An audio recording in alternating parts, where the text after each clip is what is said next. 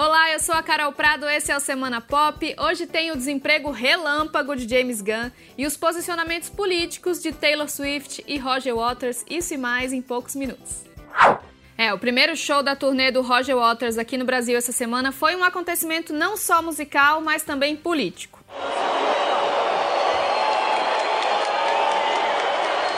No telão do show, o nome de Bolsonaro apareceu numa lista de políticos de vários países que, na opinião do cantor, representam o crescimento do neofascismo no mundo.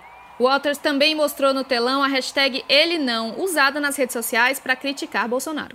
Esse tom político é comum nos shows do cantor, assim como em toda a carreira dele. Entre uma manifestação e outra na apresentação, o público vibrou com os clássicos do Pink Floyd, que representam quase 80% do repertório.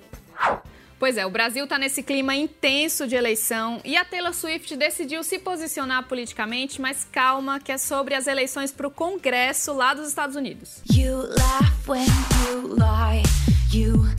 A declaração da cantora causou um alvoroço porque ela sempre foi do tipo isentona, que não fala muito sobre política.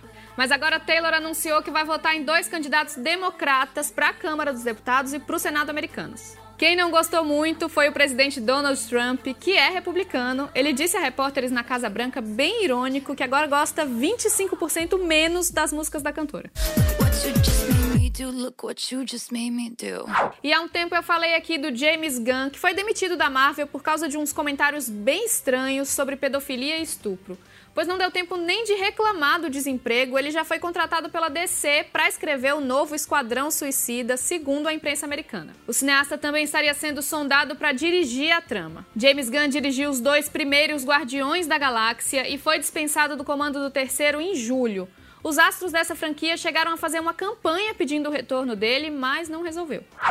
E um ano depois de revirar Hollywood, o Me Too chegou a Bollywood, a indústria de cinema da Índia. O movimento de combate a crimes sexuais abalou a carreira de um influente ator do país, o Nana Patekar. Uma atriz disse num programa de TV que foi agredida por ele há 10 anos. Ela já tinha feito essa denúncia antes, mas na época o caso não ganhou repercussão. Patekar nega a acusação. Um grupo de humor do país também suspendeu dois de seus membros depois de denúncias sobre assédio a mulheres na internet.